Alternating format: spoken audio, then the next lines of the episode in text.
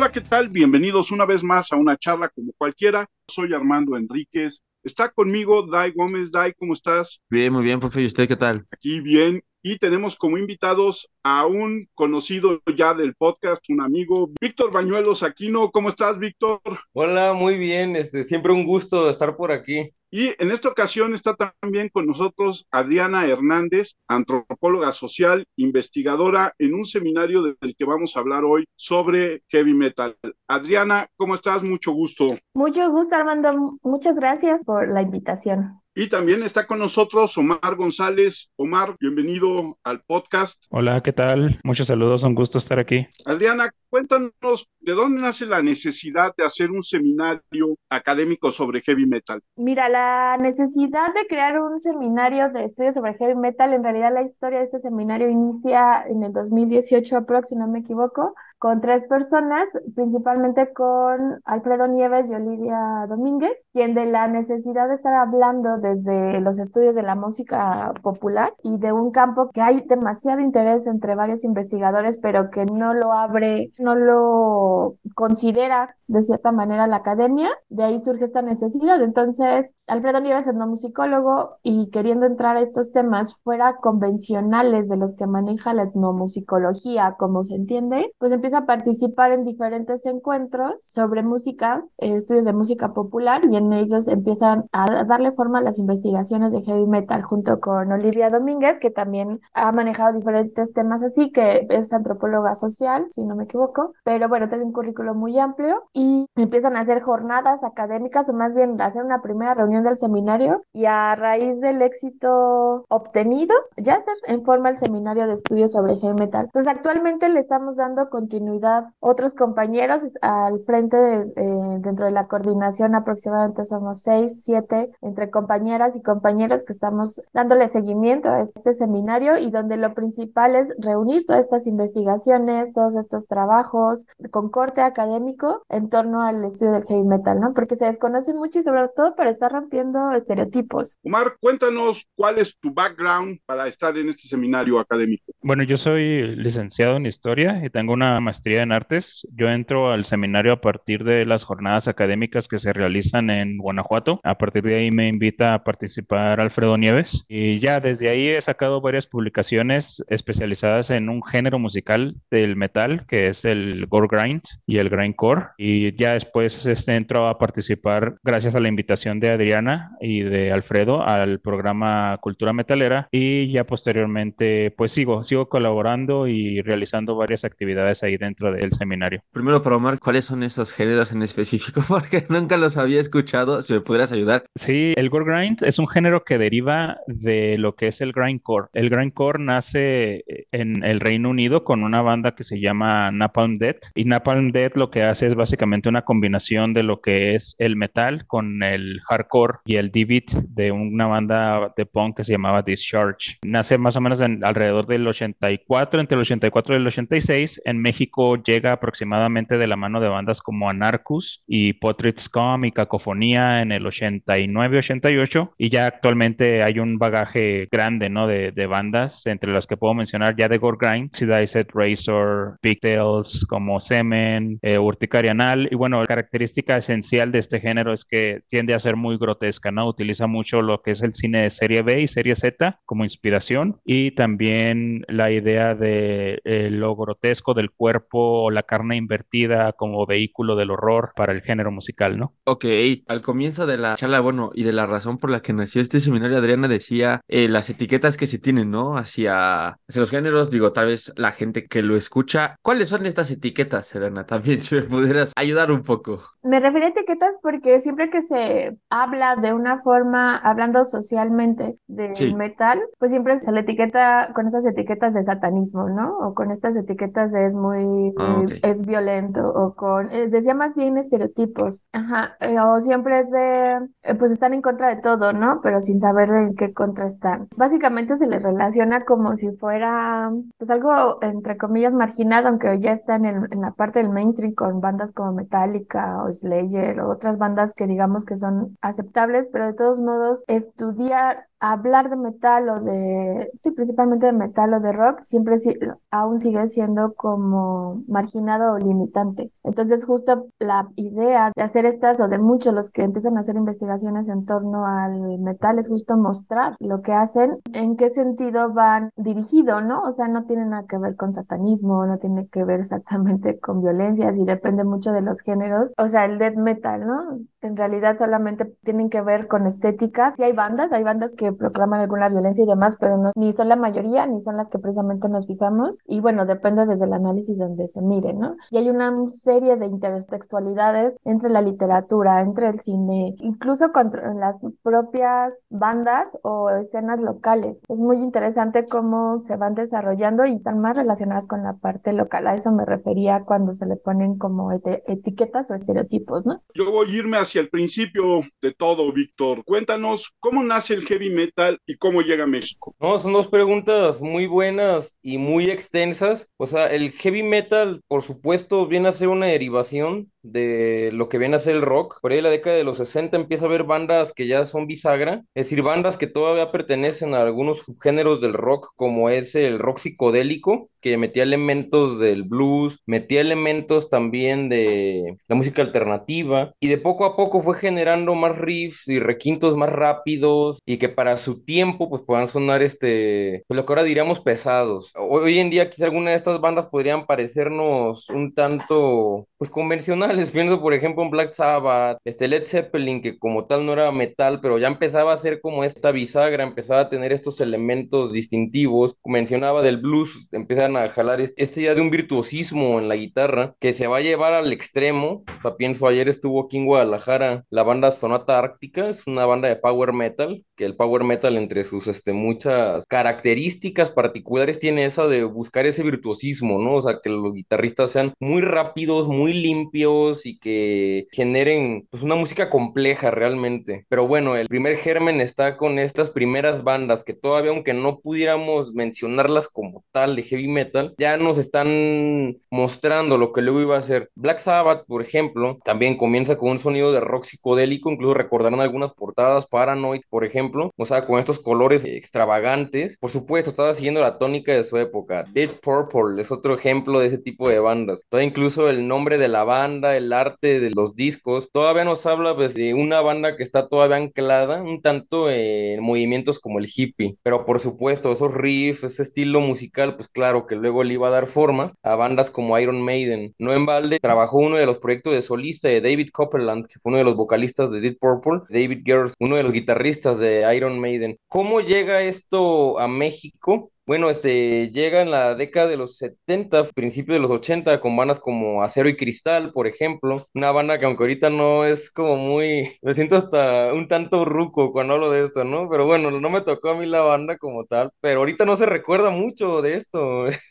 Pero fue una de las bandas que empezaron, que fueron pioneras en el caso mexicano. Mientras que en escenas como la estadounidense y la sudamericana, por ejemplo, en el caso americano, en el caso europeo, se tienen muchos exponentes de varios géneros. Incluso se habla de bandas como Sarcófago, que aunque era thrash metal en su momento, ayudó a hacer este, de las bandas que definieron el sonido de lo que iba a ser el black metal de la segunda oleada, eh, pues surgieron tempranamente en lugares como Brasil. En cambio, en México también va a haber exponentes, pero quizá cuando tengan una explosión, que se vuelvan más relevantes, va a ser hasta finales de los 80, inicios de los 90. Pienso en bandas como Brujería, que metía elementos de death, algunas temáticas del black, pero siempre adecuándolas a las este, particularidades particularidades mexicanas. ¿A qué va esto? Que si en el black metal, por ejemplo, noruegos, se va a estar hablando de, del diablo en el bosque, de la manifestación medieval de Satanás, en el death metal, por ejemplo, de crímenes, películas de serie B, etcétera. En el caso mexicano, brujería va a estar hablando de narcosatánicos, va a estar hablando de la violencia del narcotráfico, de las violencias callejeras, la violencia en la frontera norte, o sea, de cómo son estos encontronazos entre pochos y estadounidenses racistas, y también igual su figura figuración del diablo pues no va a ser parecida a esta figuración del norte de Europa con esa tradición medieval, va a ser el diablito de la lotería y el diablo este, vinculado con las tradiciones orales. Yo tengo demasiadas preguntas. Bueno, digo, para que ustedes sepan, nuestros invitados, me gusta el, es que ya no sé, ¿no? Me gusta el, el rock, supongo. Soy muy fan, por ejemplo, de Linky Park, que hasta donde tengo entendido, igual y ahorita me quieren crucificar, es no metal, que también no entiendo muy bien qué, qué sea. Me gustaría preguntar, ahorita estábamos hablando sobre heavy metal, pero en general el metal, ¿qué es, por ejemplo, en términos básicos? ¿Es un rock más saturado o porque rock and roll no es, no? Porque entiendo que rock and roll es como esta onda medio ye, ye o la neta no sé, si me pudieran explicar estaría cool para saber bien. Fíjate que ahí este, yo no conozco o sé de teoría musical, entonces me voy a quedar corto en tratar de explicarte como las características acústicas, ¿no? Del metal. Eh, tenemos a un compañero dentro del seminario que es experto en eso, que es Paco Gatica. Y bueno, hay otros compañeros que también podrían hacerlo. Yo en ese sentido te puedo decir históricamente que el metal es la derivación común que va a haber del rock, ¿no? O sea, es algo que es esperado, ¿no? Este, cuando Jack Satali decía que la música también servía para predecir, básicamente se podía referir a este tipo de fenómenos, ¿no? El metal es básicamente la derivación esperada de lo que era el rock. Aquí en México se le empieza a llamar rock pesado empieza a partir de los 70s. Nada más para alimentar un poco lo que dijo Víctor, la primera banda que hace un rock pesado aquí en México es la banda El Ritual, con la canción, tiene dos canciones, pero ahorita nada más recuerdo una que es la de Satanás, que es el primer rock pesado. Por ahí hay cuestiones como el doble bombo, si no me equivoco, espero no estarlo diciendo mal, que ya es es la característica del sonido del metal. Y además del sonido, de tener un sonido obviamente más pesado, tener algunas otras características que evolucionan también del rock y de otros géneros como el punk y el hardcore y el garage y etcétera. También cuestiones de estética, ¿no? La afinidad de la teatralidad es algo que también viene a formar parte ya cimentada como anclada del metal y viene de otros eh, artistas como Alice Cooper y como Arthur Brown después lo van a popularizar otros dentro del metal como King Diamond. Eh, básicamente es eso, ¿no? El metal es lo que viene o lo que proviene después del rock, eh, bien predecido, es más pesado que el rock, por utilizar este término que no es musical completamente, es, más pesado que el rock y tiene estas otras características estéticas que también podrían ser consideradas más pesadas que el rock, ¿no? Por ejemplo, el uso de, la violencia, el uso de elementos satánicos, ya en los 90 nos vemos a, a una agencia o un accionar de los intérpretes de metal que deriva en la quema de iglesias, en el asesinato de personas, digamos que es un poquito más ultraviolento, pero esas son las características formales de lo que es el metal, ¿no? Que, que pueda simplificar, yo lo veo difícil dado a la variedad de ramas que existen de géneros musicales y de características. No creo que alguien lo pueda simplificar, pero digamos que es rock más pesado, ¿no? Creo que eso sería así lo más sencillo que podríamos decir del metal, a menos de que mis compañeros tengan como que algo más que agregar a esa idea de pues rock más pesado ¿no? Sí, yo nada más como hacer una diferencia entre, una cosa son como los géneros que se les empezaron a formar y que se les empezaron a dar etiquetas desde la parte mm, periodística, desde una parte para, incluso pues para empezarlo a comercializar e identificar, y otra son las categorías que utilizamos como para de estudio, que es más lo que te decía Omar. Entonces, por eso muchas veces para estudiar este tipo de música les llamamos músicas extremas, ¿no? Desde la parte de investigación va a ser muy complicado y no es el ejercicio de la investigación decirte de aquí a aquí es death metal, de aquí a aquí es gore grind, de aquí a aquí, porque justo estas investigaciones lo que nos han permitido es entender que hay un sinfín de expresiones diferentes, que más bien la categoría de identidad nos la va a dar la misma banda o los mismos escuchas, que lo tengan y que con eso nos quedamos. No es como cuestionar si es o no es, sino más bien nuestro ejercicio va en sentido de mostrar cómo se hace, qué se hace, con qué cortes sociales va interviniendo, de qué se influencia. Muchas veces es solamente el reflejo de lo que socialmente donde se esté desarrollando. Entonces, más que decirte es esto, es otro, y creo que desde, está recordando, Alfredo tenía mucho esta intención de hacerlo desde la teoría musical, como identificar estos sonidos, ¿no? Que te podrían decir que eso es heavy metal, esto es metal, pero si es como muy complicado, pues más bien lo dejamos como una categoría de estudio en la que, digamos, todo lo que se va involucrando dentro de estas músicas, este rock pesado, como bien dice Omar, lo vamos estudiando, pero no vamos a decirte exactamente esto sí es, no es, o demás. A mí me parece una excelente respuesta a las que dan mis compañeros. Yo solamente respondería a lo que mencionaba Dai de Linkin Park. El término numeral, ahorita siguiendo también lo que dice esta Adriana, de que las bandas, es una retroalimentación la que muchas veces genera esa identidad de cada una de las bandas. Es una retroalimentación entre lo que piensa la misma banda de cómo se autopercibe y cómo es recibida por los fans. Eso termina de construir esta forma. El metal como tal en su momento tenía ciertas características como la velocidad, una estética, etcétera. ¿Qué ocurre a principios de los 90? Surge un nuevo género de metal donde se busca una suerte de confluencia con otros géneros este, si bien no todos extremos, y urbanos, como puede ser el hip hop, y los diversos subgéneros del hip hop, que también es otro mundo que al igual que el metal, pues tiene sus subdivisiones, sus géneros, sus fans, y así surge este género que es el numeral, el nuevo metal, o sea, utilizando este término del griego, y en el cual la estética ya no va a ser esta estética ruda, derivada del rock, con elementos del punk, con elementos generados por el mismo rock, estos cinturones de balas, cabelleras largas, todo se deja de lado, y entonces empiezan a hacer bandas donde los músicos traen ras o traen trenzas como los raperos, traen conjuntos, traen sudaderas adidas, traen tenis grandotes, pero el sonido no deja de tener esos riffs de medio acorde que suenan muy pesados, no deja de tener algunos elementos muy identificados de la música metal y una letra también que por lo general evoca como la agresividad, pero dentro de la ciudad o en espacios bien definidos por adolescentes en aquellos este, años 90. Piensa en bandas como Limp Bizkit o como Korn y conforme fue pasando el tiempo, pues generaron otras bandas con sonidos todavía más acercados al hip hop y quizá, quizá más pulida dentro de lo que sería este nuevo subgénero. Pienso en bandas como Slipknot y en bandas como la que ya mencionabas de Linkin Park, que bueno, aunque Linkin Park tiene como una trilogía de discos que son el Library Theory, el Reanimation, el Meteora, que dicen, vaya, esta es la trilogía de Linkin Park como número, después cambió por un sonido más parecido al del rock convencional, pero ese sonido que en un principio hizo muy característica la banda, con esos gritos guturales, un MC, etcétera, pues bueno, se convirtió como en el sello de la casa de lo que iba a ser ese género musical en la década de los 2000. Ya luego va a llegar a su epítome, yo creo, con cantantes como Corey Taylor, que ya este, en su banda Slipknot no es que tuviera dos vocalistas, un MC y uno con guturales, no, él solito hacía todo, todo lo hacía él solo. Y el día de hoy lo sigue haciendo muy bien. Pero bueno, espero que quede como un poco despejada esta duda sobre el, el número, sobre el papel de Linkin Park dentro de los géneros del metal y otras bandas parecidos. La verdad es que sí, gracias, gracias, gracias a todos. A mí me surgen varias preguntas. Para empezar, pensando en lo que dice Omar de esta evolución esperada que yo puedo ver bien del hippie al rock, al progresivo, a llegar a lo que estamos definiendo o tratando de entender como metal, ¿cuál dirían ustedes que es esa siguiente evolución que debe de dar esta música en los próximos años o hacia dónde se espera esta evolución? Porque como bien hacía el recuento Víctor, pues ha ido pasando por diferentes momentos, por momentos más urbanos, y es una música que desde un inicio tiene estas uh,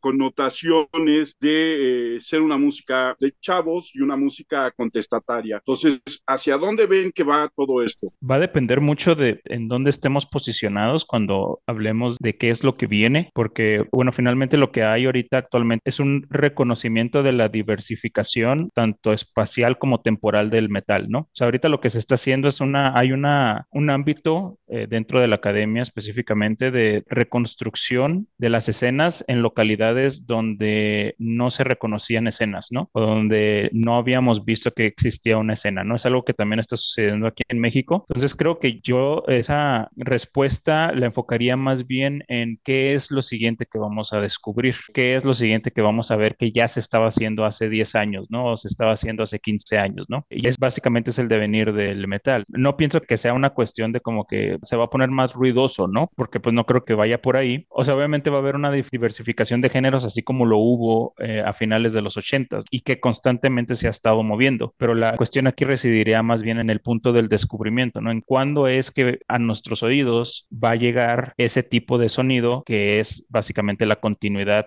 que se le ha estado dando al metal, ¿no? Y que se le va a clasificar como un nuevo género musical o que los mismos músicos, como comenta mi compañera Adriana, van a clasificar como este nuevo sonido de metal, ¿no? Creo que va por ahí. sería difícil decir o intentar predecir qué sería lo siguiente, dado que estamos en una época donde hay demasiada información, ¿no? Donde nos llega información de todos lados y hay demasiado de dónde rescatar. Entonces, sería un poco complicado decir de una manera muy unilateral o lineal qué sería lo que sigue, ¿no? Yo creo que más bien deberíamos de preguntarnos qué nos falta por descubrir. Haciendo un paréntesis en lo que estaba explicando Omar, es que al final los géneros de la música, o en específico el metal, en realidad todo el tiempo se han estado cambiando o reinventando. Entonces, esto como para entender que tal vez esta evolución a la que se refería Omar es más bien como un, un devenir. ¿Qué quiere decir esto? Si bien en los 70 inicia como resultado de una expresión, pues en contra y un poco diferente de la parte del hipismo, que por eso cambia de este rock psicodélico, este hipismo, a una parte más pesada, más fuerte, pero constantemente al irse adaptando, y tiene que ver mucho las escenas locales, como decía Omar, al irse adaptando y reventando por cada sonido o por cada característica musical de cada localidad, vienen estos cambios. Entonces, por eso como decir que, o pensar como que ahorita fue metal y pensarlo como una parte lineal y después se hizo más pesado y demás, creo que sería un error verlo así, sino en general todos los géneros todo el tiempo van retroalimentándose y mucho tiene que ver desde donde se haga. Ejemplo, estoy pensando ahorita en una banda como Acrania, que de repente le podría meter, o sea, trae un sonido pesado y de repente podría parecer que trae un pequeños sonidos como de salsa o de jazz y habrá a quienes no le guste, ¿no? Pero sigue siendo metal. Estoy pensando todo lo que se hizo con el metal, que acá en México muchos lo identifican como metal prehispánico,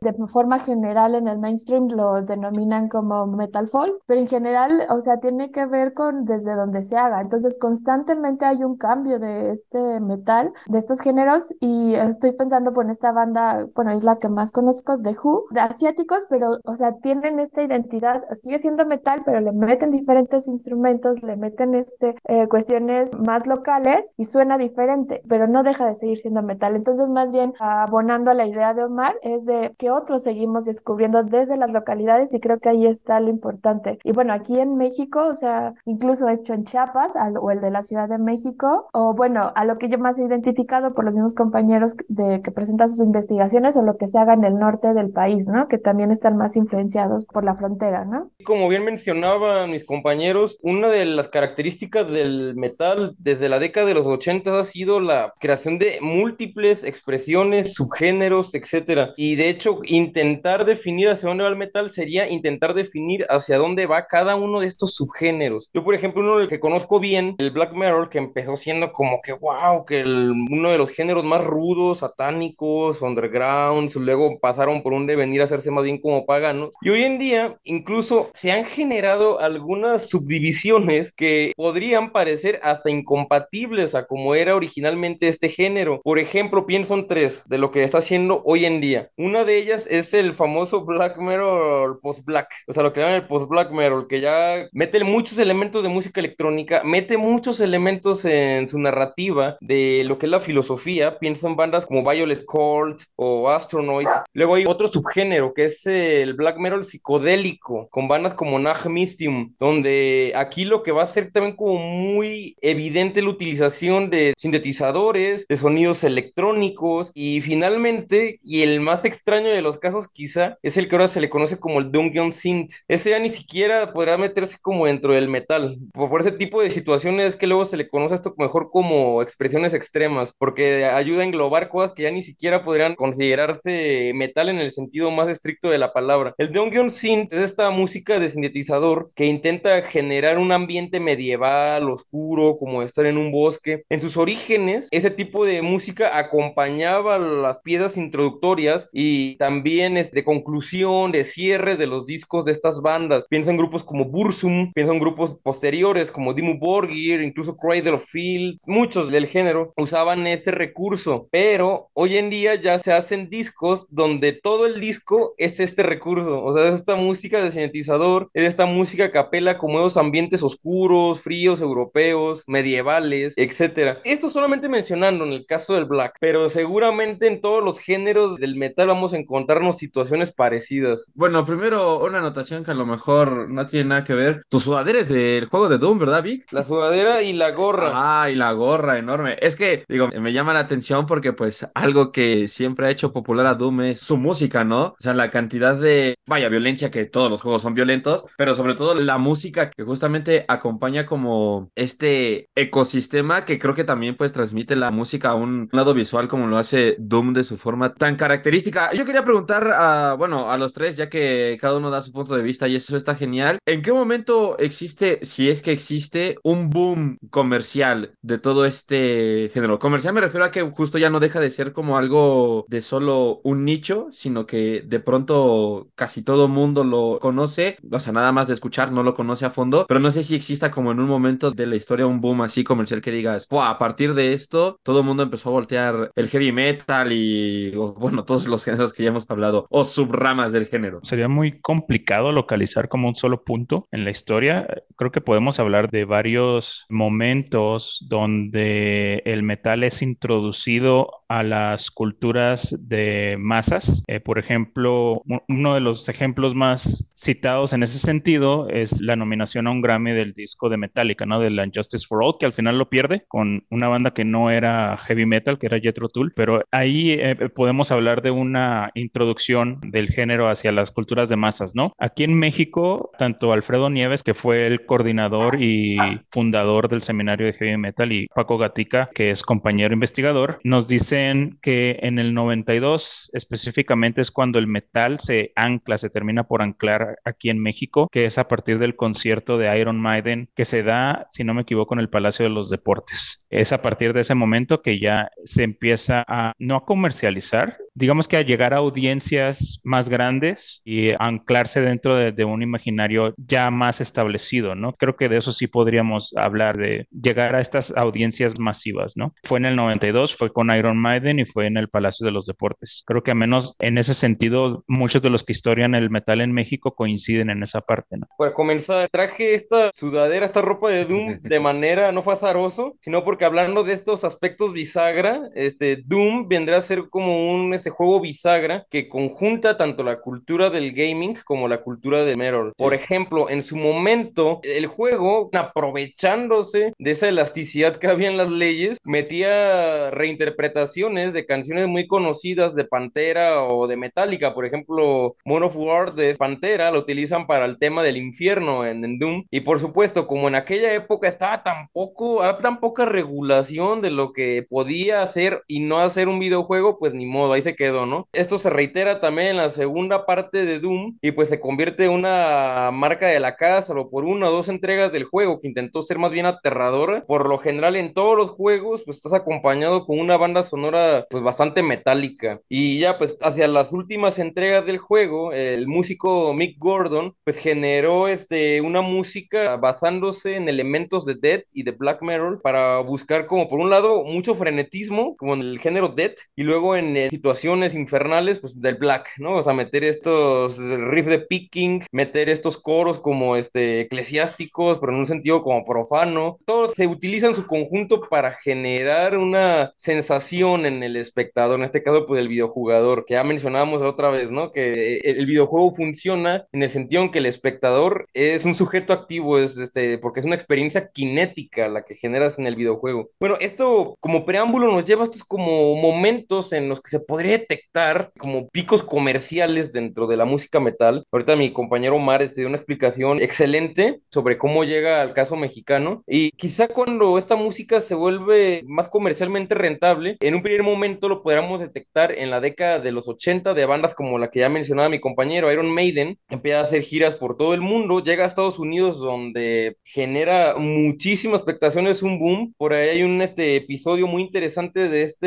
serie de documentales de las épocas del rock, donde Bruce Dickinson y otros músicos de la banda pues hablan de cómo fue esos primeros conciertos en los Estados Unidos, cómo fue cuando ellos llevaron su propuesta que era considerada satánica, diferente, exótica, cómo fue recibido cuando llegaron a los Estados Unidos, habla de cómo hubo grupos de conservadores que iban en tropel a las tiendas a comprar todas las playeras y discos y los quemaban. Por ahí los de la banda mencionan de que para ellos eso era muy positivo porque todo eso se ve reflejado en muchas ganancias, ¿no? Lo comentan de una manera muy hilarante en uno de estos este, documentales experimentales. Es tanto el éxito de- del metal que de todos estos subgéneros que nacen, incluso se genera uno bastante comercial, el famoso hair metal o glam metal. A muchos no les gusta, a mí me parece un subgénero fascinante desde Twisted Sister. Y, y las bandas de estos grupos empiezan incluso a aparecer en las bandas sonoras de bastantes películas. Primero, claro, de terror y después ya de incluso otros géneros. La banda sonora de la película Robocop parte 2 tiene un temazo de la banda Babylon AD, ahorita ya nadie la recuerda, pero era una gran, gran banda de, de glam metal y era, era un temazo y sale para esta película de ciencia ficción, acción y eso era lo común. Por supuesto, luego al tener este pico y una decadencia surge el grunge, pero tenemos una segunda época de un boom comercial que eso creo que aquí a todos nos ha de haber tocado en la década de los 2000 efectivamente con bandas de nu metal, o sea, ustedes prendían MTV, veían a Limp Bizkit, veían a Korn, veían al, posteriormente Slipknot, a Linkin Park, y eran bandas que estaban en el top siempre. System of a Down, por ejemplo, ahorita ya Down. una banda de culto. En su momento eran bandas que solían este, encabezar los listados del top 10, top 20, y no dejaba de ser interesante. Pero otros nombres, este, bueno, ya más del industrial, pero Rob Zombie, Marilyn Manson, o sea, quizá no estaban en estos este, tops las bandas de, de heavy, black, death, trash, pero sin embargo sí estaba liderando bandas que eran sucesoras o que eran herederas de esa tradición. Sí, yo nada más como para finalizar, eh, justo pensaba en esa época de los 2000 que fue otra que marcó bastante con el número, como bien dice Vic, y que ahora lo pensamos que si bien ahorita no está dentro de este mainstream, de esta rentabilidad o lo que le interesa a la industria, porque está con otras, hablando de la industria del entretenimiento, porque está con otros géneros, sin embargo yo creo que llegó una parte de institucionalización, en el sentido de cuando ya ves series como muy comerciales que retoman algún tema u otro tema y un poco vuelven a agarrar, no es un boom comercial, pero sí es como un poco boom de- dentro de la moda, ¿no? Es como lo que pasó con esta serie de Stranger Things y que pensando en este devenir constante, o sea, de estos años 70 a la fecha de 2023, ya hay tantos elementos que se tomaron del metal, se tomaron del rock que ahora están institucionalizados o los retoman en otros géneros, ¿no? Yo hablando en otro conversatorio de música, era bueno, ahora ya no sabes, no es porque deberías saber, ¿no? Sino es de entender que se va cambiando. Ahora ya no sabes quién es el metalero quién es el rockero, ¿no? Porque con los chavos del K-pop encuentras la parte estética y yo creería que o andan en el rock o demás, pero pues no, son otro género de música y no es como para decir debe de ser, sino es como entender que todos estos elementos se van cambiando y se van retomando como pasaron anteriormente. Que yo creería que por los festivales que existen de metal son de las escenas musicales, aún ves festivales constantes de metal y no como pasan con otros géneros del rock. Bueno, por cierto, ¿no? En los animes, muchos openings ya hoy en día son muy pesados, ¿no? O sea, es un rock pesado, no es el opening de Pokémon, ¿no? De los noventas. El, el mismo Naruto, por ejemplo, que duró un montón de años al aire, evoluciona, ¿no? En estos openings y conforme, de hecho, el protagonista se va haciendo más grande, se pone más pesado. Y en el tema, por ejemplo, de System of a Down, que es a donde quiero llevar la siguiente pregunta, los temas que se siguen tocando, tal vez por eso, bueno, en cuanto a masas, no es como súper reconocido, porque hasta donde tengo entendido, espero no me crucifiquen, la canción de Chop Soy se iba a llamar Suicide, ¿no? Y no se pudo llamar Suicide por un tema de marketing y le tuvieron que poner Chop Soy, ¿no? Por todos los temas y el contexto que toca la rola, que bueno, hoy en día pues vemos en el reggaetón muchos temas que dirías, pues también comercialmente no deberían de hacerse tan populares, pero se hacen súper populares, pero justamente hacia este lado del tema social, ¿qué representa? Digo, sé que no se puede generalizar tanto, pero si se pudiera, este tipo de música, ¿qué transmite en sus escuchas, tanto en los mensajes como armónicamente? Y si no hay expertos de música, no pasa nada. ¿A ustedes qué le transmite? Eso también estaría genial. Sí, pues esa sería una pregunta que creo que no se podría colectivizar, tendría que hacerse de una manera muy individualizada. ¿Qué le transmite esa música a cada individuo que la escucha y que adopta ciertos rasgos culturales extraídos precisamente de las estéticas de, de ese género musical? En mi caso particular, yo lo escucho porque me gusta, ¿no? Trato pues no de romantizar mucho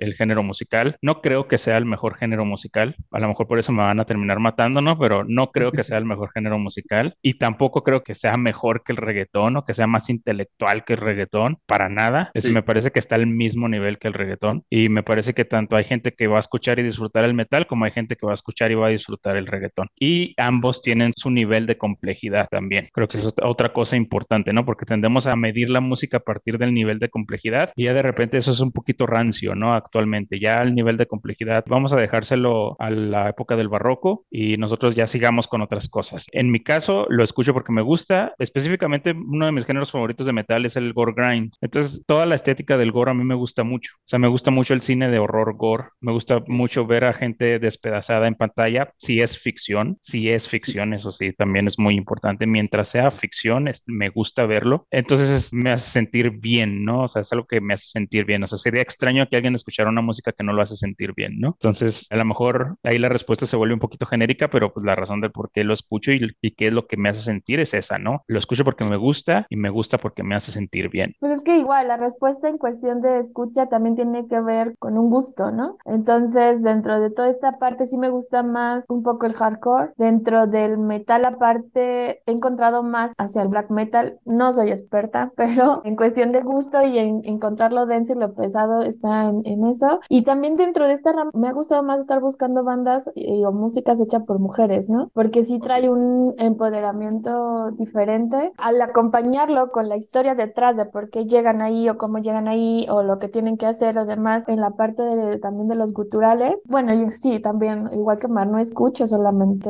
metal. Creo que hay, para la parte de la escucha personal hay que mezclarle entre diferentes porque encuentras la... por cada momento personal, ¿no? O sea, hay momentos que yo me puedo concentrar prácticamente con metal y hay otros en los que prefiero algo más relajado, ¿no? Yo en mi caso, sin buscar una romantización del género, encuentro como constante la búsqueda de una libertad. Por ejemplo, ustedes escuchan Paranoid de este Black Sabbath y la música de la época y se nota esa búsqueda de emancipación de estructuras, de instituciones, esas instituciones que estaban generando la guerra en Vietnam, por ejemplo. Luego vamos a ver esa cuestión contra instituciones que quieren monopolizar la espiritualidad. Pienso en bandas de death metal como la banda Death en este álbum que era hipercrítico contra las estructuras religiosas. Veo el de Spiritual Healing, creo que se llamaba. Pienso en canciones como Metallica de Unforgiven, que habla de lo imperdonable y habla pues del fanatismo religioso. El black metal, que encuentra en la figura de Satanás como este baluarte de la libertad, de la rebeldía, de ir en contra de alguno de esos estatutos institucionalizados. No por nada un festival, si ustedes, este, bueno, un festival hipermasivo, por ejemplo, un Hell and Heaven, un México Metal Fest, pues van a ver que se convierte en un espectáculo carnavalesco, ¿no? Me refiero carnavalesco en el sentido, pues, más medieval posible, es decir, el mundo al revés. O sea, si no se puede ir gritando ni armando slam y así por la vida, en este espacio se puede hacer todo eso que uno quiere, ¿no? Son tres días de libertad, de pasarla bien en ese sentido. Para mí es un, este, igual como lo que mencionan mis compañeros, el metal es un gran placer que tengo. Yo tampoco lo pondría como la mejor música y de medio curioso porque muchas veces me comentan, o sea, muchos piensan que mi género favorito es la música clásica, ¿no? Yo me decanto mucho por Wagner, por Chopin, etcétera, pero apenas, y escúchenlo bien, apenas empiezo a escuchar un blast beat de black metal o unas voces rasposas, no sé, hay algo que me pasa por toda la espina y me hace cambiar el chip, pero totalmente, porque es algo especial, es algo que me significa y que he significado a lo largo, pues, de mis más ya de 30 años. Aquí hay varias reflexiones que hago y varias preguntas. La primera, yo siempre he creído que cuando hablamos de música, estoy de acuerdo con ustedes, uno oye la música que le gusta, pero yo siempre he creído que en los géneros musicales del siglo XX y de lo que va del XXI, probablemente si hablo de música como música, hablo de jazz y si hablo de los grandes textos, los grandes poetas, hablo de rock en todas sus dimensiones. Entonces, esa es una visión muy particular mía, pero creo que sí el rock y sobre todo el devenir del rock, del heavy metal, del rock pesado, de todos estos géneros de los que además están hablando, subgéneros, tiene esta parte que tiene que ver con la rebeldía, con la forma de no estar satisfecho y que refleja los tiempos, ¿no? Decía Víctor, de los tiempos de Vietnam, pero también están los tiempos de la impresionante soberanía de la bolsa, ¿no? Y no me acuerdo si era System of a Dawn o Nine Inch Nail que de repente hablaba de estas cosas en sus letras, esta protesta contra el capitalismo exagerado que vivimos hoy en día, pero creo que esa parte es la que nunca le va a quitar al metal o al género que sea las características que en un principio le infligió el rock como tal. Y lo otro es que me gustaría que abundaran en dos temas. Uno, estas escenas locales de las que hablaba Omar, de repente tener música en náhuatl, en maya, en mapuche, porque de repente lo escucha uno en películas también musicalizadas con este tipo de música, de géneros que están entre el hip hop y el, y el rock pesado. Y algo que se me hace bien interesante que tocaba Adriana y que damos por hecho muchas veces, la participación de la mujer en el heavy metal, en el rock pesado y las bandas tanto mexicanas como latinoamericanas que son conducidas, musicalizadas exclusivamente por mujeres. ¿Qué me pueden decir al respecto? Eh,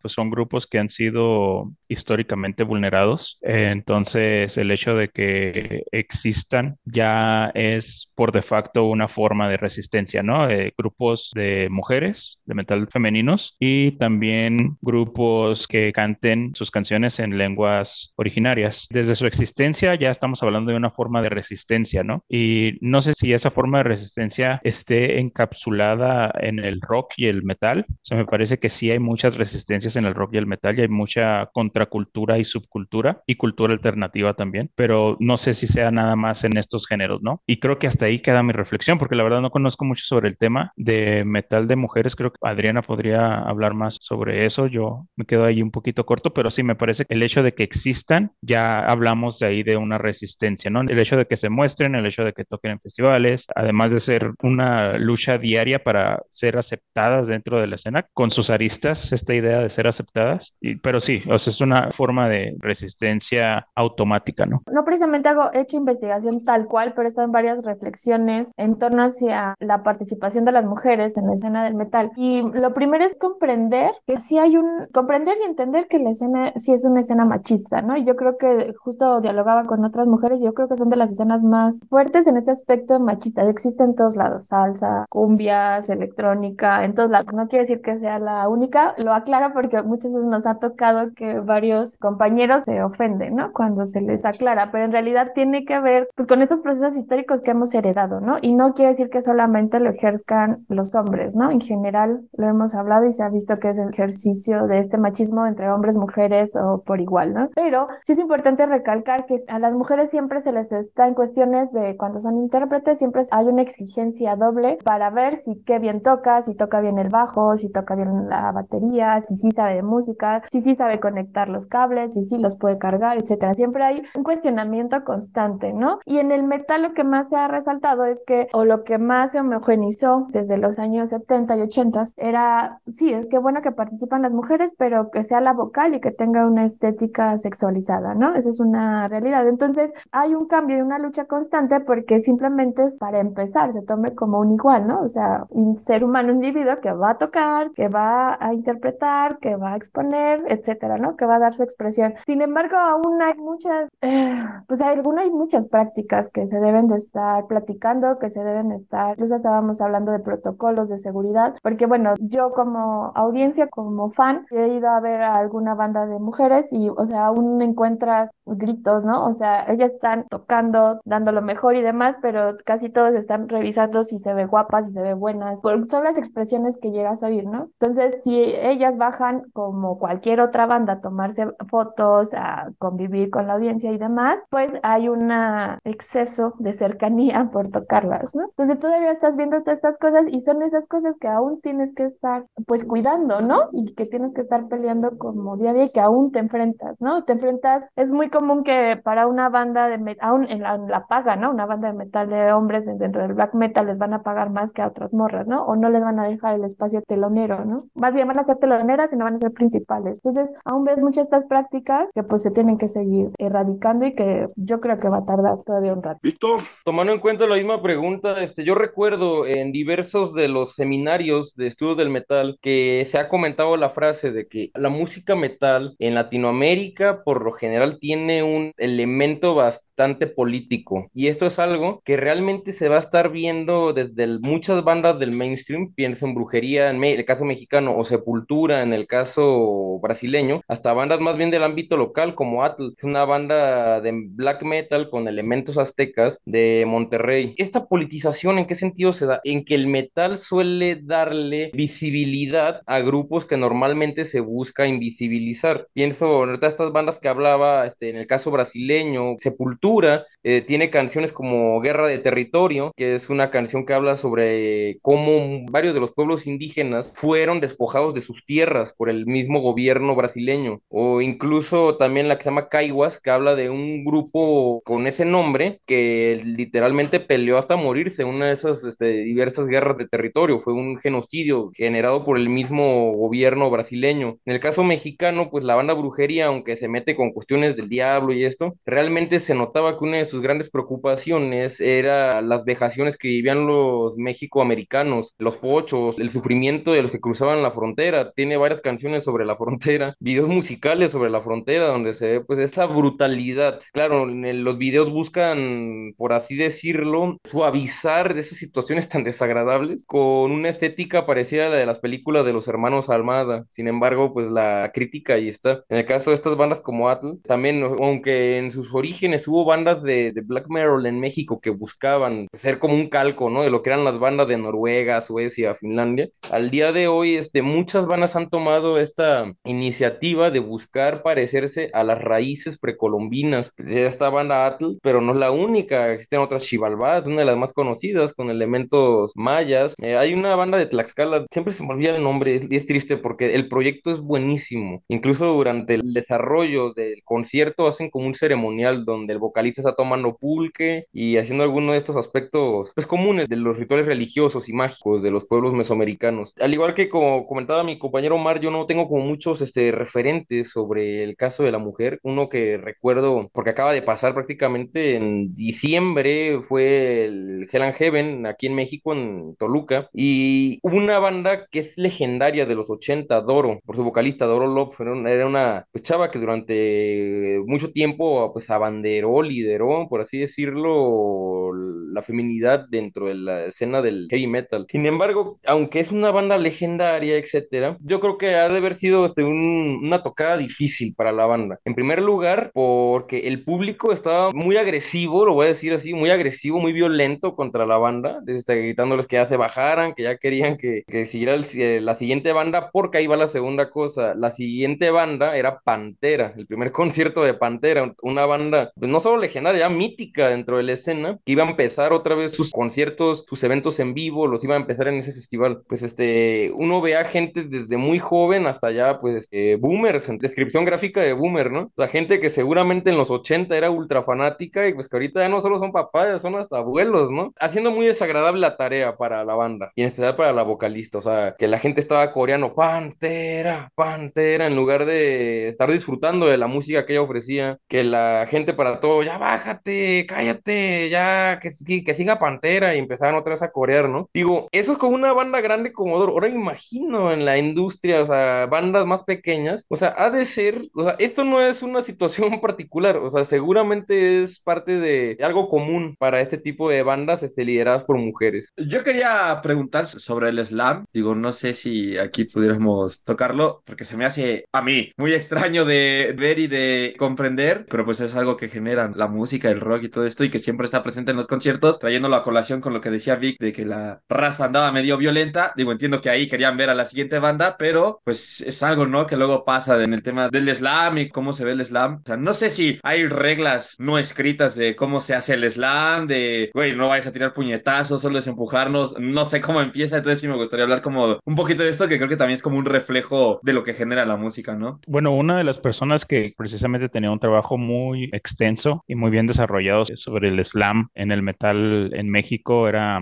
Alfredo Nieves, precisamente nuestro fundador. Y yo solamente puedo citar como que algunas cuestiones que él retoma. Una de las más importantes es que él llega a la conclusión, bueno, dentro de su investigación en desarrollo, él llega a la conclusión de que mientras más hostil es el espacio en el que se genera el slam, más agresivo tiende a ser el slam, ¿no? En ese sentido, sí hay que enfatizar la palabra agresivo, es decir, el slam no es violento porque para que sea un ejercicio de violencia tiene que haber una coerción y en el slam no hay coerción, ¿no? Todo se hace de manera, se me olvidó la palabra, este, consensuado, exactamente. Él hizo un documental sobre una banda que hizo una gira en las prisiones aquí en México, la banda Seven, y él precisamente notaba esa cuestión en las prisiones. O sea, el slam en este tipo de espacios tendía a ser más agresivo y probablemente tenía algo que ver con la cuestión de dejar todo en el slam, ¿no? De liberar toda esta frustración, toda esta energía, todo este enojo. Él también lo nota eh, después del terremoto del 2018, 17. 17. 17. Del 2017 viene a tocar In Flames en lo que sería el primer concierto de metal y él nota precisamente esta misma agresividad en el slam en el concierto de In Flames. También lo nota en, en los circuitos periféricos que hay más agresividad, ¿no? Esta cuestión de las reglas creo que es algo muy tácito, pero no es algo escrito, ¿no? Eh, no se da en todos los slams. Hay muchas veces que te tiran y nadie te va a levantar, ¿no? Queremos pensar que sí, pero no necesariamente, ¿no? Digamos que es algo tácito que se da en ciertos espacios, pero no se da en todos los espacios. Y ya, ¿no? Hay toda una teoría escrita sobre el slam que sería muy interesante recitar. Necesitaríamos como otro podcast para hablar sobre eso, pero creo que estos son los puntos como más importantes que podría yo rescatar de lo que nos legó Alfredo Nieves en sus estudios sobre el slam. Sí, incluso sobre este tema realizamos un programa eh, dentro del programa de cultura metalera y también nada más complementando lo que decía Mari sobre estos comentarios de Alfredo Neves, el slam tiene que ver con el lugar, con el evento, con el espacio, ¿no? Porque no va a ser la misma agresividad o el mismo punch que vas a encontrar, no sé, por decirte en, en uno de Metallica,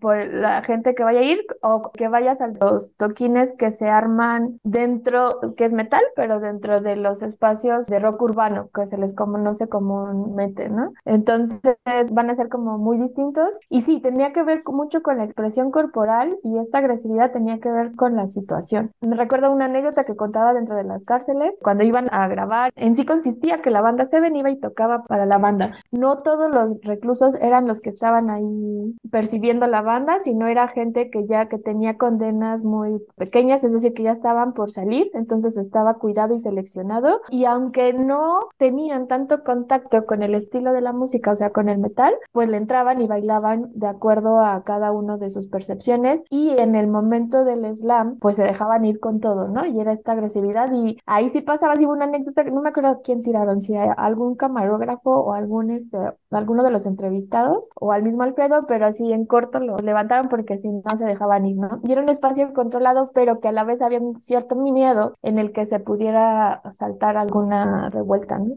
Víctor. Sin lugar a dudas, son ejemplos muy interesantes estos que comentan. Yo pues haré algunas acotaciones. Por ejemplo, no es igual el slam dentro de la música metal que, por ejemplo, la música punk o, por ejemplo, en el ska. Yo que he tenido la suerte de participar en varios estilos, consideraría que los de punk y los de ska son mucho más agresivos. Ahorita voy a mencionar por qué. Los de estos géneros urbanos, estos rocks, donde, como mencionaba Omar, se suele como sacar mucha frustración del día a día. Eso se ve hasta en las líricas, por ejemplo, del ska, donde se ve una amplia influencia marxista de la guerra entre el obrero contra los patrones, las patadas y los codazos no son tema tabú en esos slams. Y por ejemplo, en la música metal son principalmente tres las formas de slams pues, que vamos a encontrar en estos conciertos. Uno es el slam más este, convencional, que donde está la gente pues este, aventándose, por lo general es aventándose, se dan algunos este, llegues. La patada muchas veces cuando la gente entra, está el dead wall, que es cuando separan dos grupos de personas, uno frente a otro y cuando empieza la canción caminan unos, unos en contra de los otros y chocan. A mi gusto es el que pueda ser el más peligroso porque el riesgo de caerse y ser pisoteado es este, muy grande. Y el tercero y quizá el más bonito de todo es el mosh pit, que es como está la gente dando vueltas este, y aventándose y gritando y saltando. Es algo maravilloso. Yo recuerdo, este, parece que estoy haciendo comercial para los festivales Hell and Heaven, pero por alguna situación no es de los que no me estoy acordando ahorita. Pero en 2018, eh, cuando todavía el festival era en la Ciudad de México, fue un mosh pit de hermoso con la banda Brujería, con su canción que se llama Echando Chingazos, que obviamente está hablando sobre la experiencia de estar en un slam. No sé cuántas gentes seríamos, unas 300, pero todas así como si fuéramos un tornado y todos aventándonos y gritando. Y sí suele variar mucho la intensidad de un slam, nunca va a ser lo mismo una banda de heavy como una ya de black o de dead. Y sí, en un mundo ideal, en un mundo óptimo, todos ayudarían y sería un espacio de apoyo, ¿no? Sí es cierto que muchas veces en el slam la misma gente suele ayudar, se ayuda a levantarse unos a los otros, pero pues sí, se da el caso de que no. Y peor con bandas, que también hay bandas de metal, bandas malacopa, voy a mencionarlo así, que al revés, o sea, que en su afán, según ellos, en su manera de mostrarse muy rebeldes, muy satanicotes o muy, este, muy violentos, al revés, asusan a su público a hacer el frenesí de destrucción y violencia que puedan. Pienso en bandas como Revocation, pienso en bandas como The Shining, que por hacer ese tipo de cosas, este, muchas veces han salido de control algunos de sus conciertos y los han vetado de algunos países, o incluso bandas de la escena local, una banda maravillosa que se llama Hell's Terror, pero que también este, como que ya se usan al público a pasar unas rayitas por encima, ¿no? De lo que es un slam convencional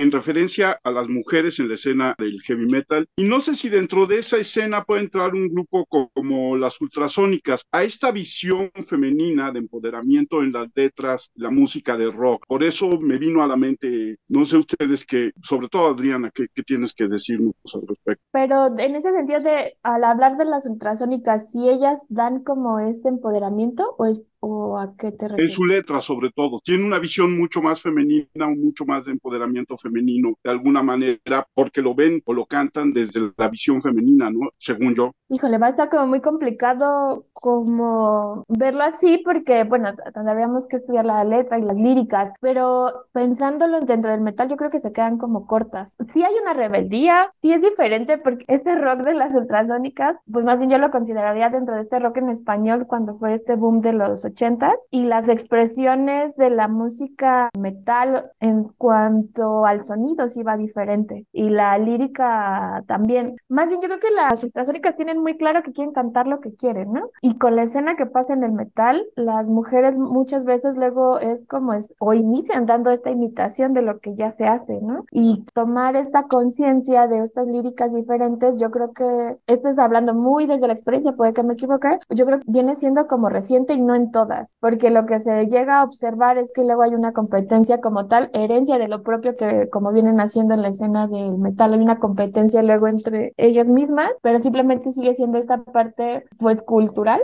en el sentido de la práctica de esta misma competencia que existe entre las demás bandas y por ganar espacios. Y aquí quiero citar un ejercicio que por ejemplo hizo un compañero, un colega que también está dentro del seminario, que es Luis Monarres, hace un estudio de bandas de, bueno, mujeres que hacen metal en Ciudad Juárez y termina encontrando que hay quienes, una de las reflexiones que, da es que hay mujeres que están luchando por tener los mismos sitios que los hombres y hay otras mujeres, este, músicas, que más bien dicen, no me interesa tocar en tu sitio, vamos, nosotros vamos a hacer nuestro círculo, ¿no? Entonces, por eso digo que es como diferente, porque conozco bien la música de las ultrasónicas, me gusta, pero no le he entrado en ese estudio. Sin embargo, sí hacen una expresión como de rebeldía, como de hablar de, de forma pública palabras que antes no se escuchaba, pero creo que funcionaba en el contexto de los 80, cuando era más escandalizado. Yo creo que ahorita está más normalizado decir pene, vagina, etcétera. Creería yo, y esto sí es como muy particular punto de vista. Ok, ahora, ¿dónde encontramos los textos y las investigaciones que ustedes hacen? Visiten la página del Seminario de Estudios sobre Heavy Metal en Facebook y en Twitter y en Instagram. Ahí mismo nosotros subimos todas nuestras actividades. De los textos, ahí mismo se van a ir subiendo algunos textos que van siendo publicados en lo que va del año y el resto de los textos hay que buscarlos por nombre de autor, ¿no? Ya sería una tarea más difícil, pero pues ya cada quien que quiera profundizar. Pero las actividades del seminario la pueden buscar ahí directamente en la página del Seminario de Estudios sobre Heavy Metal, en Facebook principalmente, en Instagram y en el Twitter.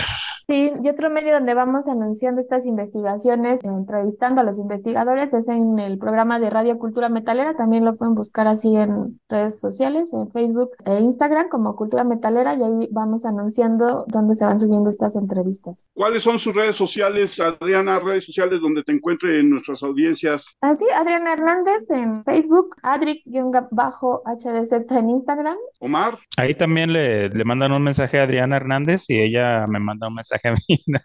No, no, es cierto. Este, me pueden encontrar como José Omar González Hernández, así mi nombre completo en Facebook, eh, para cualquier cosa que, que, necesiten, ahí estoy a sus servicios. Víctor. Me pueden encontrar en academia.com o en ResearchGate. Tengo este artículos y también hay forma de tener un contacto directo. Dai. Arroba Dai GS25 en todas partes. Yo soy Armando Enríquez, a mí me encuentran en Twitter como arroba cernícalo. El Twitter del podcast es arroba charla cualquier uno, nuestro correo charlapodcast1 arroba gmail.com y nuestro WordPress es charla cualquiera arroba wordpress.com. Les recuerdo que tenemos las charlas que se hacen en la Librería Bonilla en YouTube, en el canal Librería Bonilla Difusión, con los autores de Bonilla Artigas Ediciones. Muchas gracias, Víctor, Adriana, Omar. Creo que el tema deja para, como decía Omar, muchos podcasts más. Esperamos en un futuro volver a platicar con ustedes hablar más, inviten al especialista en música para que nos deje atónitos y nos dé específicas las características del heavy metal. Pero ha sido una charla muy, muy interesante. Creo que sí nos faltan varias. Y bueno, no me queda más que agradecerles, agradecerles a nuestra audiencia y nos escuchamos próximamente.